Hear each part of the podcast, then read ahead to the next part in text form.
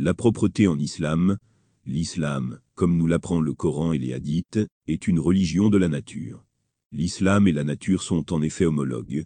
La nature aime la propreté et déteste la pollution. C'est pourquoi cette caractéristique hautement souhaitable de l'existence humaine, la propreté, est l'un des principes de bas de la foi islamique.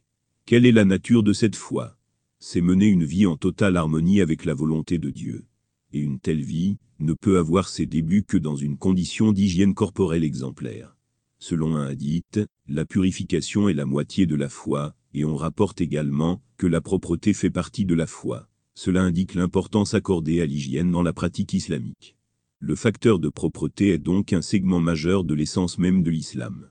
Cela se voit clairement aux heures de culte fixées, la forme de culte, la plus sublime étant la salat ou prière islamique, qui est engagée cinq fois par jour. Chaque fois que l'heure de la prière arrive, la première chose que le musulman doit faire est d'accomplir son ablution.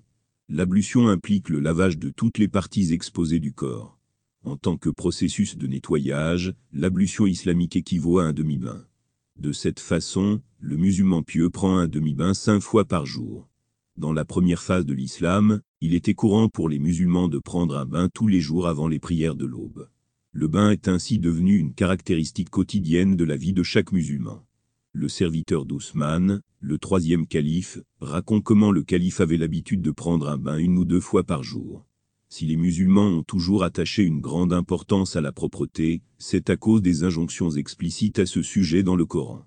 Lorsque le Coran a commencé à être révélé, l'une de ces injonctions signalées était « Et tes vêtements, purifie-les ». 74. 4. La propreté des vêtements est un concomitement nécessaire à la pureté du corps. Sans cela, le corps n'est pas pur à 100%. En effet, autant l'accent est mis sur la propreté, que sur le fait d'éviter de porter des vêtements trop voyants. Dans l'islam, le dévot est obligé, idéalement, d'adorer dans des vêtements simples et surtout propres. Dans le domaine du développement spirituel, l'un des principaux éléments est la purification par la pénitence. Comme le dit le Coran dans le sens, Allah aime ceux qui se repentent, et il aime ceux qui se purifient. 2.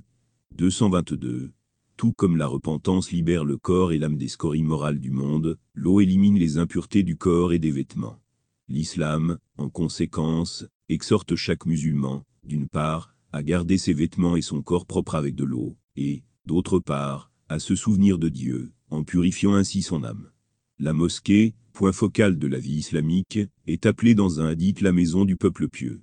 Comme le dit le Coran, on y trouve des gens qui aiment bien se purifier, et Allah aime ceux qui se purifient. 9. 108.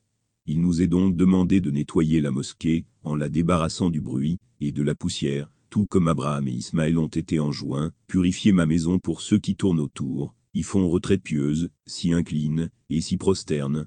2. 125. À la suite des exemples de purification de la mosquée, les musulmans sont exhortés à garder leur corps pur par des ablutions et des bains, leurs vêtements propres par un lavage régulier, et leurs maisons, et leurs environs impeccables. Ces pratiques incombent à chaque musulman. Selon un hadith, le prophète Muhammad, paix et salut d'Allah sur lui, aurait dit, Dieu est pur et aime la pureté, ce qui signifie que la propreté et la pureté sont à la plus haute échelle des vertus cardinales. Ce que Dieu aime a sans aucun doute une valeur suprême. Tout musulman doit, en conséquence, mener une vie marquée par sa propreté et sa pureté, afin de gagner l'approbation de son Créateur.